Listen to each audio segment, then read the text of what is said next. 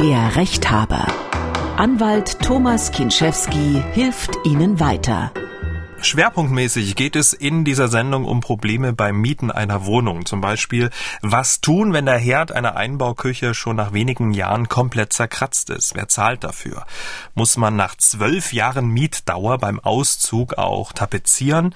Was tun, wenn die Wohnung kleiner ist als versprochen und muss die Haustür immer verschlossen sein? Dann geht es noch um einen günstigen Flug in den Urlaub, der am Ende doch teurer wurde. Es geht um merkwürdiges Geschäft Geschäftsgebaren einer Bank und zu Beginn sprechen wir gleich über ein überraschendes Urteil, über das sich Fitnessstudios nicht freuen dürften. Damit hallo und herzlich willkommen zum Rechthaber, der Podcast für Ihre juristischen Alltagsfragen. Mein Name ist Camillo Schumann von MDR aktuell das Nachrichtenradio und hier ist der Mann, der Ihnen weiterhilft, Anwalt Thomas Genschewski aus Dresden. Ich grüße dich. Ich grüße dich, hallo. Thomas, bevor wir loslegen, wollen wir über ein wichtiges Urteil sprechen, das der Bundesgerichtshof vor ein paar Tagen gefällt hat und über das, ich habe es eingangs gesagt, die Fitnessstudios sich möglicherweise nicht so richtig freuen werden, aber möglicherweise deren Mitgliederinnen und Mitglieder. Es ist, äh, man kann schon sagen, echtes Knallerurteil. Wie äh, bewertest du das? Der Bundesgerichtshof hat jetzt vor ein paar Tagen am 4. Mai hat gesagt, dass diese Klausel, wonach Corona-bedingte Schließzeiten in einem Fitti, dass die den Vertrag nach hinten raus verlängern, die sind unwirksam. Das heißt, die Fitnessstudios müssen die Beiträge für die Zeit, in der sie geschlossen waren, erstatten.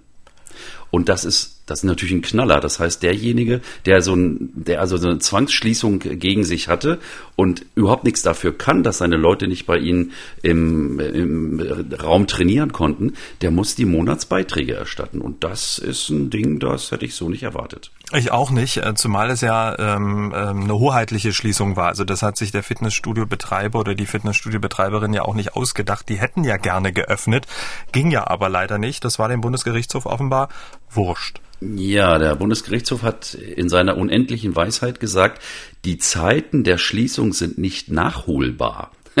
Tatsächlich, ja, steht so drin. Das heißt, in der Zeit, das waren ein paar Monate, wo die Leute nicht in die Fittis durften, ich kann nicht so tun, als wäre sozusagen heute gestern und dann das hinten dranhängen. Also das mag man, mag man verstehen oder nicht. Fakt ist, die Fittis müssen entweder diese Beiträge erstatten, die äh, in der Zeit der Schließung dort bezahlt wurden. Aber natürlich ist es so, ja, Camillo unter uns, ne? Hm. Die Leute haben ja eine, eine persönliche Beziehung mit ihrem, ihrem jeweiligen Betreiber und im Zweifel entweder man einigt sich oder man sagt, pass auf, wir waren drei Monate zu, anstatt dir das zu bezahlen, darfst du drei Monate umsonst an die Handel oder an die Bank. Da wird, muss man miteinander reden, aber das BGH-Urteil ist rechtskräftig und es hat Bindungswirkung für alle. Okay. Ähm, wer jetzt dieses Urteil für sich ähm, auch tatsächlich umsetzen möchte, was sollten oder was können Mitglieder jetzt tun? Quatschen. Man muss mit den Leuten reden und im Zweifel die Ansprüche, wenn ich denn wirklich hart auf hart kommen will, muss ich das schriftlich geltend machen und muss sagen, ich bitte um Erstattung bis zum. Und wenn das nicht gemacht wird, dann wirklich, wenn es ganz doof kommt, muss ich sogar meinen Fitty-Studio-Betreiber verklagen. Aber das ist in der Szene, glaube ich, eher unüblich. Da wird man irgendwie eine andere Lösung schon finden. Damit kommen wir zum ersten Problem. Der Florian hat uns eine Sprachnachricht geschickt und im Fall von Florian geht es um eine Mietwohnung samt Einbauküche. In dieser Küche gab es ein Induktionskochfeld das war bei Mietbeginn neu und hatte 1000 Euro gekostet. Jetzt nach drei Jahren endete das Mietverhältnis. Und das Kochfeld ist sehr stark zerkratzt und mit Macken übersät. Es wurde also eindeutig nicht wie im Mietvertrag vorgeschrieben pfleglich behandelt. Es ist aber technisch voll funktionsfähig.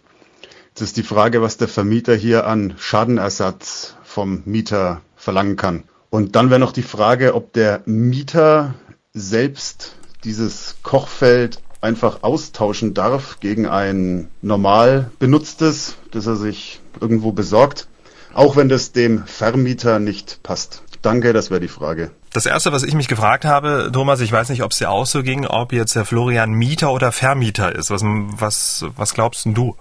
Ich denke, der ist Vermieter. Der. Florian, der ist hier wahrscheinlich von einem Mieter so ein bisschen ähm, beschlumst worden. Der Mieter hat sich nicht viel Mühe gegeben beim Kochen und der Florian hat jetzt sozusagen den Salat. Also Salat ist gut. Ähm, ähm, aber vielleicht hat der Mieter sich ja besonders viel Mühe gegeben und hat besonders häufig gekocht. Das kann ja auch sein. Vielleicht war ein Hobbykoch und dann war dieses teure Induktionsfeld war dann zerkratzt.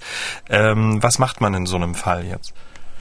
Ja, also Induktion ist ja wirklich eine, eine coole Sache. Das ist ja, also die Oberfläche ist dieselbe wie, wie Ceran-Kochfeld zum Beispiel. Übrigens, ich habe selber ein Induktionskochfeld, ähm, mhm. falls sich das interessiert, Camillo. Ja, weißt natürlich. Du, als ich, als ich mir meins gekauft habe, weißt, weißt du, was mich mein Verkäufer gefragt hat? Ähm, oh nein, weißt du nicht. Kochen Sie oder kocht Ihre Frau vielleicht oder? Ähm, ja, pass auf. Jetzt, jetzt kommt, jetzt kommt ein Witz, pass auf. Oha. Weißt, weißt du, was mich mein Verkäufer gefragt hat? Nein. Ob ich einen Herzschrittmacher habe. Warum? Wenn man einen Herzschrittmacher hat, darf man kein Induktionskochfeld benutzen, weil man dann tot umfällt. Durch diese Induktion kann es sein, dass der Herzschrittmacher sozusagen mein Herz tot macht. Aber kein Witz, ist wirklich so. Aber jetzt, ja, aber jetzt mal zurück, zurück zum Hörer. Ähm, also eine Induktionskochplatte hat eine gewisse Lebensdauer, so wie andere Küchengeräte und Einrichtungsgegenstände auch. Und der Vermieter ist natürlich nicht äh, verpflichtet, übermäßigen Gebrauch oder Abnutzung zu dulden. Das heißt, hier bestehen bestimmte Rechte. Man muss sagen, Induktionskochfeld für 1000 Euro das ist schon High-End und ähm, im Baumarkt mit dem Rosa Biber, da sind die zurzeit momentan im Angebot für 189 Euro. Da, sag ich mal, geht's auch günstiger. Aber okay, wenn das so sein sollte, dann ist das schon was Schönes. Und unserer Florian, unser Vermieter hier, der hat da natürlich einen Schaden erlitten. Und die Frage war, was kann er denn jetzt eigentlich vom Mieter zurückverlangen? Genau, die Frage ist ja, äh, Lebensdauergeräte ist ja dann wahrscheinlich auch ähm, das Stichwort. Also der Mieter hat äh, offenbar offenbar äh, in kurzer Dauer innerhalb von drei Jahren ähm, die, den Induktionsherd so belastet, wie man ihn wahrscheinlich in einer längeren Zeit belastet hätte. Ähm, was kann der Florian denn da so ansetzen? Nun, also es gibt da bestimmte Lebensdauerprognosen für bestimmte Bereiche. In der Küche bleiben wir jetzt mal zum Beispiel in der Arbeitsplatte. Eine normale Holzarbeitsplatte, eine furnierte, die hat eine Lebensdauer von ungefähr 20 Jahren. Bei, bei Granit zum Beispiel sagt man 30 Jahre, dann ist er hin. Mhm. Und bei Ceran-Kochfeldern, Glasplatten, Induktion und so weiter sagt man 15 Jahre und dann ist vorbei, dann muss es raus. Und jetzt kommt das Zauberwort. Der Vermieter hat einen Anspruch auf Ersatz der, sag ich mal, Kosten für diese Induktionsplatte nach dem Prinzip neu für alt. Er muss sich also nach dem Grad der Abnutzung und der Nutzungsdauer, muss er sich so einen gewissen Abzug neu für alt gefallen lassen, wenn er denn die Induktionskochplatte ersetzen muss. Und da sind wir jetzt in einer kleinen Mathe-Schule. Wir haben 15 Jahre Lebensdauer für ein Ceran- oder Induktionsglaskochfeld. Mhm. Wenn drei Jahre vorbei sind, das heißt, da muss 80 Prozent sozusagen, wenn es ein Totalschaden ist, mhm. muss 80 Prozent der Kosten des Ersatzes für diese Platte muss der Mieter bezahlen. Ui, ähm, das kann ja in so einem Fall dann, ne, wären es jetzt 1000 Euro, wären es jetzt ähm, 800 Euro. Das ist ja eine ganze Menge Geld. Hat man vielleicht jetzt nicht unbedingt auf Tasche. Was kann der Mieter da machen?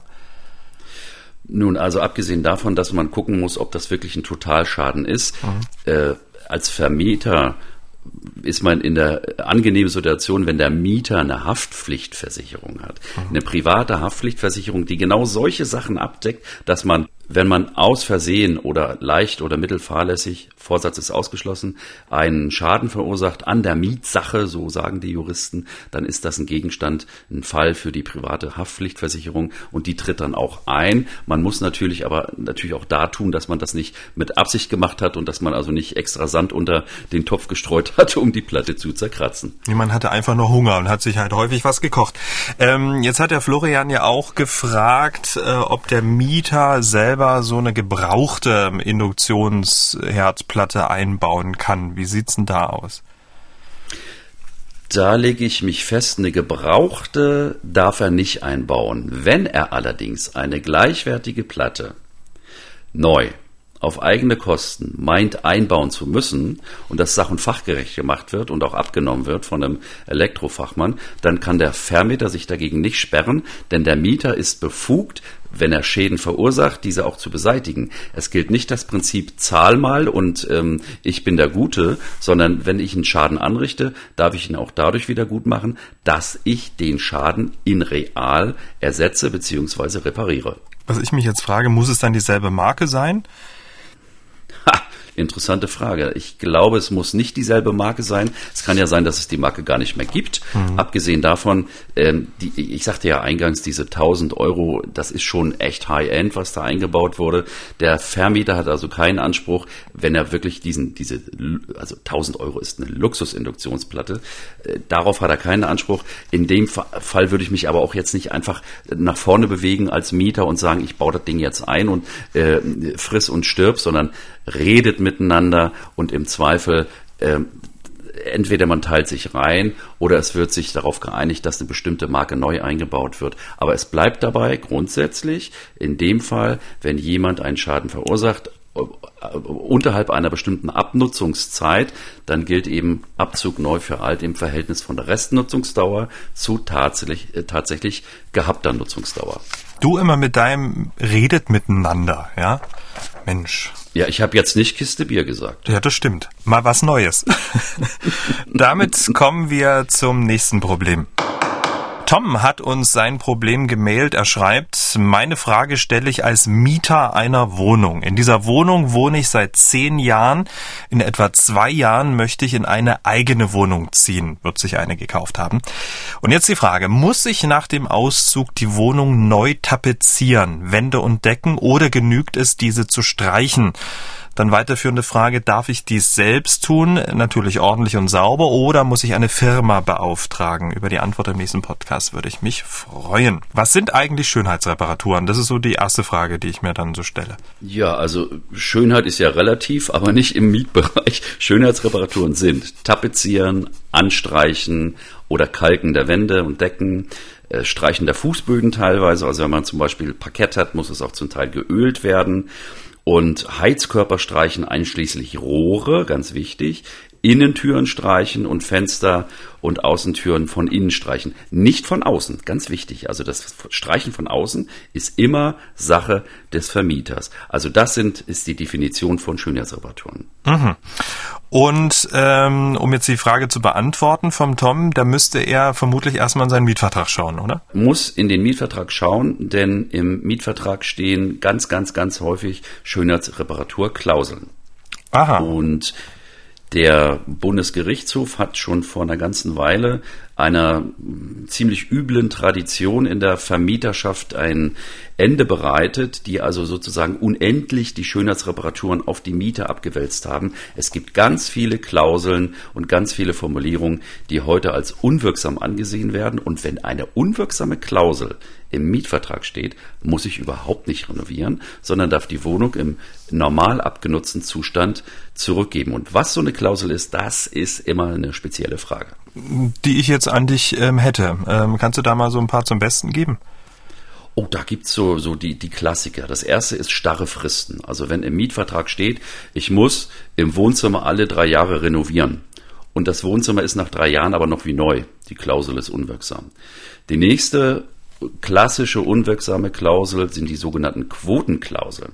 Das heißt, wenn ein Mieter auszieht, bevor Renovierungsbedarf besteht und er sich dann anteilig an den künftigen sozusagen Renovierungskosten beteiligen soll, das ist unwirksam. Das hat der Bundesgerichtshof entschieden im Jahr 2015. Und dann gibt's noch die, die, diese sogenannten Farbklauseln. Die meisten Mieter haben ja Angst, oh Gott, mache ich jetzt meine, meine, meine Wände in rosa beige oder wie oder was. Ne? Die Mieter dürfen ihre Wände streichen, wie sie lustig sind. Ja. Was? Und Klaus, ja, natürlich. Und Mietvertragsklauseln, wo drin steht, die Wände haben weiß zu bleiben, die sind unwirksam. Ende. Ja, aber äh, das hat natürlich eine Kehrseite. Der Vermieter kann bei Rückgabe, also wenn er ausdrücklich einen Weiß zurück will, Wiederum, also der Vermieter sagt, ich will nur rein weiß zurück, das ist auch wieder unwirksam. Also es kommt immer auf einen Einzelfall an und wenn ich als Mieter eine Wohnung zurückgeben will, empfehle ich immer eine Vorabnahme und wenn die Vorabnahme scheitert und oder im Streit endet, dann sollte ich jemanden fragen, der sich damit auskennt. Meistens sind das Anwälte. Da wäre ich jetzt auch drauf gekommen. Ähm, also Tom, äh, Fristenregelung, Quotenregelung, Farbklausel, alles unwirksam. Was ist denn jetzt im Fall von Tom zu erwarten? Seit zehn Jahren wohnt er in der Bude. Ähm, wie soll er sich denn da jetzt äh, verhalten, bevor dann auf eine nächste Frage kommen von ihm? Ja, also äh, im Zweifel den Mietvertrag mal reinschauen. Wir haben ihn nicht. Ne? Also der mhm. Hörer hat den Vertrag nicht eingesandt. Ich setze voraus, aller Wahrscheinlichkeit nach, dass es so eine äh, Renovierungsklausel gibt.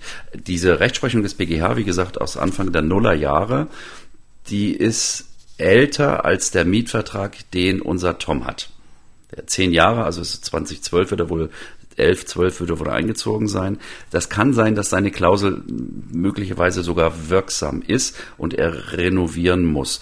Aber wie gesagt, das kann ich jetzt, kann ich mich nicht festlegen. Da muss er mal jemandem den Mietvertrag zeigen und schauen, ob das wirklich unter eine dieser sogenannten Klauselverbote fällt. So, dann hat er ja eine weiterführende Frage, ob er selbst Hand anlegen darf oder ob er eine Firma beauftragen muss. Das ist eine ganz häufige Frage. Also es gibt keinen Handwerkerzwang. Klauseln, die verlangen, dass Schönheitsreparaturen von Fachleuten gemacht werden, die sind unwirksam. Jeder Mieter hat das Recht, selbst zu renovieren. Er muss es aber fachgerecht tun. Das heißt, ich darf also nicht meine Kinder mit einem Kindergartenpinsel ausstatten und sagen, hier macht mal die Wand weiß, sondern es muss wirklich sauber und ordentlich gemacht werden und es darf also äh, fleckige Wände und so weiter darf es nicht geben. Das muss der Vermieter nicht akzeptieren. Äh, Laien, sagt man so schön, die müssen nicht streichen wie ein Profi, aber sie müssen zumindest so streichen, dass es anständig aussieht. Also Tom, wir hoffen, wir konnten dir helfen und wir wünschen dir dann in zwei Jahren viel Spaß in deiner neuen Wohnung. Damit kommen wir zum nächsten Problem. Stefan hat uns sein Problem per WhatsApp Sprachnachricht ähm, geschickt. Stefan ist im Oktober letzten Jahres in eine neue Wohnung ähm, gezogen und ähm, dieses Haus in der sich die Wohnung befindet, wurde von Grund auf neu saniert. Ihm gefiel das Exposé, eine schicke Dachgeschosswohnung mit 103 Quadratmetern. Klasse Sache. Mietvertrag unterschrieben, eingezogen.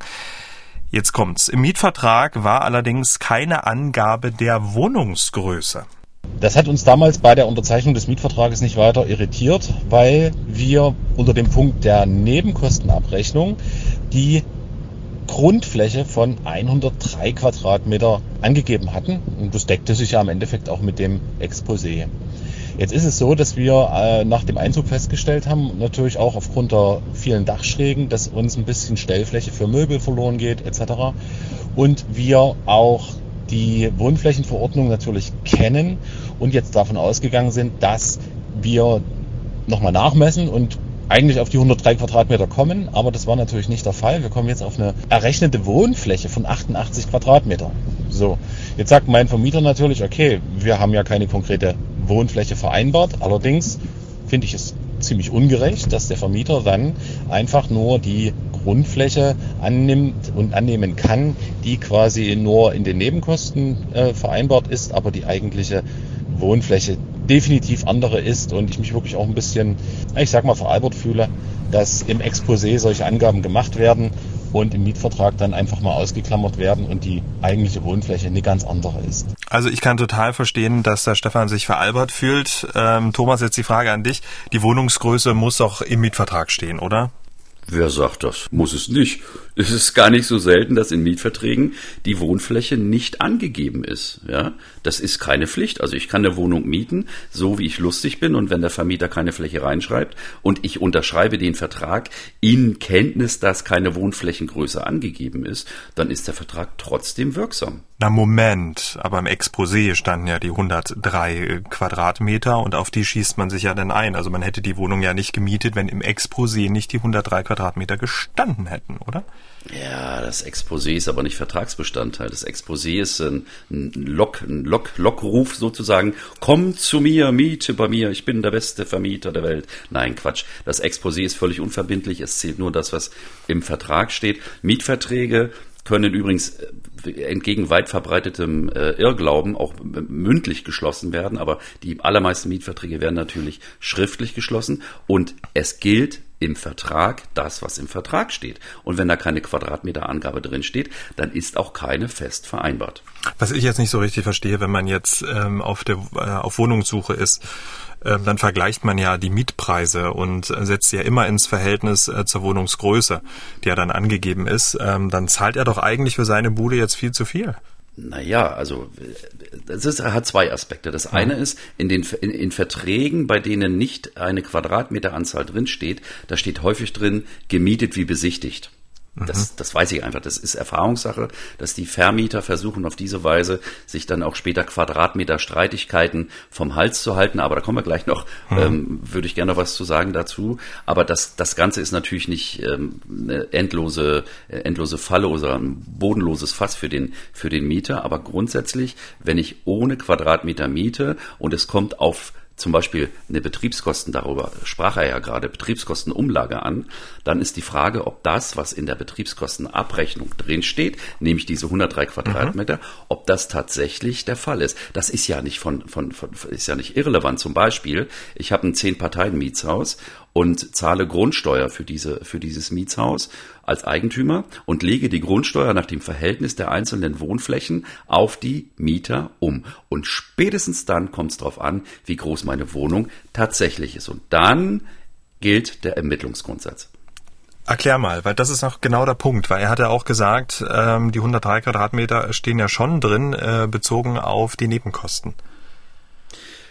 Also die also wenn ich mich auf Quadratmeter bezogene Umlagen äh, festlege und mich darum streiten will, dann muss ich die Wohnfläche ermitteln. Da gibt's verschiedene Rechtsgrundlagen. Er hat sich auf die Wohnflächenverordnung hier bezogen. Es gibt auch noch die zweite Berechnungsverordnung. Das äh, ein bisschen spielt auch noch rein das Wohnraumförderungsgesetz. Mensch. Und dann gibt's auch noch, halte ich fest, eine DIN-Norm Nummer 277 und 283. Ach, muss man, muss man nicht wissen, kann man aber wissen. Also die Wohnflächenverordnung, die ist diejenige, die sagt, sagt, okay, wie groß ist denn so eine Bude? Und jetzt kommen wir zu den Dachschrägen. Der mhm. Hörer hat ja von Dachschrägen gesprochen. Ähm, wenn ich mit zwei Metern Körpergröße gegen eine Dachschräge stoße, dann bin ich noch in der 100% Wohnfläche. Also, jetzt mal ohne Quatsch. Ab einer Raumhöhe von zwei Metern wird der Raum im Dachgeschoss in der Schräge zu 100% als Wohnfläche angerechnet. Wenn die Raumhöhe durch die Schräge mindestens ein Meter ist, aber weniger als zwei, dann zählt diese Fläche als 50 Prozent. Und alle Flächen in schrägen Räumen, die weniger als ein Meter Raumhöhe haben, die zählen nicht zur Wohnfläche. Mhm. Also es gibt sozusagen Abstufungen, zwei Abstufungen. Genau. Mhm. Und ähm, offenbar hat äh, der Stefan, weil er ja auch gesagt hat, dass er diese Wohnflächenverordnung kennt, äh, ja dementsprechend schon nachgemessen und er kommt eben auf diese 88 Quadratmeter äh, mit den 50 Prozent und null. Ähm, tja, wie steht dann da jetzt da? Zur Berechnung der Nebenkosten ist die Fläche entscheidend, die sich nach der Wohnflächenverordnung nach diesem dreistufigen Prinzip ergibt. Ah, okay. Dann frage ich mich, wie man auf die 103 Quadratmeter äh, in der Nebenkostenabrechnung kommt. Genau das ist der Fehler und da sind wir wieder sozusagen beim Ursprung des Übels. Der Vermieter lockt natürlich, 103 klingt ja besser als 88, oh, hab ich eine große Bude, ja, und entsprechend legt er natürlich um, aber das darf er nicht, weil die äh, rechnerische Wohnfläche ist auch die rechtliche Wohnfläche. Das kommt nicht darauf an, wie viel Quadratzentimeter ich wirklich netto habe, wenn ich auf dem Boden rumrobbe, sondern es kommt darauf an, wie viel habe ich effektiv nutzbare Fläche und Dachschrägen beeinträchtigen nun mal die Nutzung Nutzbarkeit ähm, des, des Bodens, also des, des Fußbodens und ab einer bestimmten Größe, nämlich Dachschräge ein Meter oder kleiner, durch äh, über den Fußboden, dann gilt das Ganze nicht mehr als nutzbare Fläche. Okay, nochmal ganz kurz, was Stefan jetzt so aus seiner Sicht machen sollte. Betriebskostenabrechnung widersprechen, dem Vermieter aufgeben, eine Korrektur vorzunehmen nach Maßgabe der Wohnflächenverordnung und dass die quadratmeterbezogene Umlage von Teilen der Betriebskosten, soweit sie eben flächenbezogen ist, das zu korrigieren und wenn er das nicht macht, Zahlung verweigern und den Vermieter damit in Zugzwang bringen. Stefan, hast du gehört? Wir drücken dir die Daumen. Damit kommen wir zum nächsten Problem.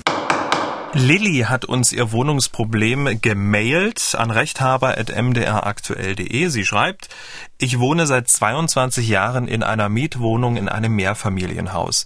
In meinem Mietvertrag steht, dass die Haustür nachts abzuschließen sei. Das haben wir auch bisher immer so gemacht. Jetzt ist ein Ehepaar 81 und 77 Jahre alt eingezogen, welches behauptet, dass die Haustüre nicht verschlossen werden darf, denn das sei ein Fluchtweg. Wir waren der Auffassung, dass bei einem Einbruch die Versicherung nicht zahlen würde, wenn die Haustür nicht abgeschlossen ist und haben sie deshalb äh, immer abends verschlossen. Wie ist also die Rechtslage in diesem Fall? Was ich mich so ein bisschen gefragt habe, ist, äh, dass die Lilly ähm, das Alter der beiden jetzt mit angegeben hat. Wer weiß? Sagen wir mal so, die hatten Zeit zu googeln, die beiden hintenrum angefangen. Die Versicherung zahlt auch dann, wenn die Haustür in einem Mehrfamilienhaus nicht verschlossen ist. Das ist schon mal äh, nicht entscheidend. Und halte ich fest, tatsächlich gibt es ein Verbot. Ach was. Das Mehrfamilienhaus, dass die Haustür abgeschlossen wird. Da gibt es klare Rechtsprechung, das kommt aus Frankfurt. Haustür von, von äh, Häusern mit mehreren Familien, die dürfen nicht nachts abgeschlossen werden. Landgericht Frankfurt am Main, klare Entscheidung. Denn tatsächlich, die Haustür, wenn sie verschlossen ist, sie hindert den Fluchtweg. Und wenn ich nachts aufwache und es brennt, dann kann es passieren, dass ich meinen Schlüssel nicht finde. Und wenn ich dann an der Haustür stehe und ich muss rütteln und ich kriege meine, meine, meine, meine Tür nicht auf, dann komme ich in Gefahr. Und deswegen hat das äh, Landgericht Frankfurt am Main schon vor längerer Zeit entschieden, dass Haustüren in Mehrfamilienhäusern nachts nicht verschlossen werden dürfen. Andersrum, natürlich darf ich sie verschließen, wenn alle einverstanden sind. Aber wenn einer verlangt, die hat aufzubleiben, dann muss ich sie auflassen, also aufgeschlossen lassen. Nicht offen, sondern nur unverschlossen. Mhm. Also Lilly, klare Rechtsgrundlage. Damit kommen wir zum nächsten Problem. Peter hat uns sein Problem per WhatsApp-Sprachnachricht äh, geschickt. Peter fliegt gern in den Urlaub und er möchte vom Urlaub, so wie wir alle natürlich, so viel wie möglich haben. Deshalb ist natürlich die Uhrzeit des Fluges entscheidend und er ist dann auch gerne bereit, ein bisschen mehr zu bezahlen, um mehr vom Urlaubstag zu haben. Wenn man pauschal reisen, gibt's immer Spätflüge, dass man erst um 11, 12, 1 nachts im Hotel ist oder auch morgens um 6 fliegt, die aber allerdings teurer sind, zwischen 60, 80 Euro. So, wir würden gerne immer früher fliegen, machen das auch und komischerweise kriegen wir jetzt mehrfach eine Woche vorher doch die schlechten Flüge, aber natürlich das Geld, was wir mehr bezahlt haben, nicht erstattet. So, wir haben natürlich auch schon mal den Reiseveranstalter gewechselt, aber das ist wohl eine neue Masche von den Reiseveranstaltern dass man bessere Flüge bucht, mehr bezahlt, aber dann eine Woche vorher und das Reisebüro sagt auch schon immer, ja, hoffen wir mal, dass es bleibt. Gibt es da eine Möglichkeit? Das wäre sehr nett, wenn ich da eine Antwort bekommen könnte. Danke. Tja, steckt da wohl System dahinter? Fragezeichen. Wir wissen es nicht. Das ist keine neue Masche, das ist eine uralte Masche. Das passiert mir permanent, wenn ich äh, irgendwo hinfliege, dass man eine Flugzeitenänderung auf sich nehmen muss. Das hat seinen Grund darin, dass die Gesellschaften tatsächlich, das ist ein bisschen schofelig, kann man schon sagen, ähm, nachts sind die Start- und Landegebühren niedriger. Und äh, also zu besonders frühen und zu, zu besonders späten Zeiten ist das einfach für die Gesellschaften lukrativer. Aber der Fluggast ist da nicht rechtlos. Man muss auf drei Sachen achten. Das erste, die Flugzeitänderung kommt, es kommt darauf an, zu welchem Zeitpunkt man informiert wird. Das zweite ist, wie viele Stunden früher oder später werde ich befördert. Und das dritte, soll man kaum glauben, es kommt darauf an, wie wird mir denn das eigentlich mitgeteilt?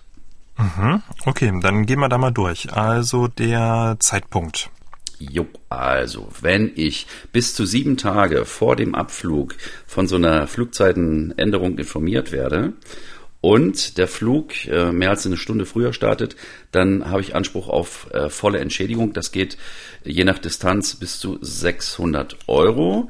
Zeitlich ist es dann so, wenn die Gesellschaft äh, bis 14 Tage vorher, also zwischen 8 und 14 Tage vorher sagt, dass der Flug äh, verschoben wird, äh, wohin auch immer, dann gibt es zumindest mal noch die Hälfte der Entschädigung je nach Distanz. Und wenn ich mehr als zwei Wochen vorher Bescheid kriege, dass mein Flug anders geht, als ich ihn gebucht habe, dann kriege ich gar nichts. Aber es kommt immer, wie gesagt, darauf an, wie lang wohin ich fliege. Okay, ähm, jetzt ähm, wie viele Stunden der Verschiebung? Ähm, also hier war es im Fall von Peter, er wollte ganz, ganz früh, ähm, aber der Flug ging ganz, ganz spät. Ähm, da sind ja ein paar Stunden dazwischen. Also, es ist die Grund, äh, Grundregel ist mehr als eine Stunde früher oder mehr als zwei Stunden später, dann gilt der Flug als ausgefallen. Und wenn der Flug als ausgefallen gilt, dann stehen mir Entschädigungen nach einem dreistufigen Streckensystem zu. Das geht eben darum, wie viel, wie viel Kilometer ich zu fliegen habe und danach richten sich dann die Euros, die ich kassieren kann. Okay, ähm, für welche Strecken welche Entschädigung? Das wäre jetzt die Frage, ne? Jo, genau. War das jetzt die Frage? Ja, das war die Frage, Thomas. Okay. Also es gibt, man unterscheidet Kurz-, Mittel- und Langstrecke, man soll es kaum glauben. Also Kurzstrecke ist zum Beispiel von Hamburg nach Frankfurt. Ne? Das ist bis 1500 Kilometer gibt's, wenn dieser Worst Case eintritt, 250 Euro pro Fluggast. Mittelstrecke ist zwischen 1500 und 3500 Kilometern. Das ist zum Beispiel von Hamburg nach Palma. Und da kriege ich pro Fluggast, wenn dieser Worst Case eintritt, 400 Euro. Und ähm, Best of ist Langstrecke, 3500 Kilometer äh, plus, ist von Hamburg zum Beispiel nach äh, JFK in New York. Da gibt's 600 Euro pro Fluggast, wenn, wie gesagt, dieses ähm, plus eine Stunde oder später als zwei Stunden ähm, Beförderung äh, eintritt. Ja, worst off. Ne? okay, ähm, äh, unabhängig vom Flugpreis eigentlich? Jawohl, das hat mit dem Flugpreis überhaupt nichts zu tun, sondern das äh, beruht auf einer EU-Regelung. Da gibt's eine EU-Verordnung EG 261. Der Hörer kann es gerne mal googeln. Und äh, da ist in schönstem Juristendeutsch in mehreren Sprachen alles erläutert, was man dazu wissen oder auch nicht wissen muss. Ja, das heißt ja jetzt im Fall von Peter, wenn wir das jetzt so durchdekliniert haben, ähm, er hat sozusagen die rechtliche Seite auf seiner Seite, oder? Na, er hat ja nicht gesagt, wie viel oder wie viel früher oder später er los musste, aber diese Stundengrenze nach vorne und nach hinten raus, also eine Stunde früher oder zwei Stunden später, muss er halt gucken. Und ich habe ihm ja gerade gesagt, was die drei äh, Stufen mhm. sind, die äh, diese äh, Strecken angehen. Und sobald wirklich eine mehr als eine Stunde früher, und da geht's auf die Minute, oder mehr als zwei Stunden später, wiederum auf die Minute, dann gelten je nach Strecke die Entschädigungssätze, die ich ihm gerade gesagt habe. Genau, jetzt haben wir ja im Eingang so ein bisschen so eine gewisse Systematik dieses Urlaubsunternehmens unterstellt, aber es gibt ja manchmal Situationen, da kann ja das Unternehmen nichts dafür, oder? Genau, und das ist gar nicht so selten. Also diese sogenannten außergewöhnlichen Umstände oder höhere Gewalt, die sind gar nicht so selten Ursache dafür, dass ein Flug nicht oder zumindest nicht so wie geplant geht. Äh, die häufigsten Fälle sind äh, zum Beispiel ein Blitzeinschlag ins Flugzeug ja?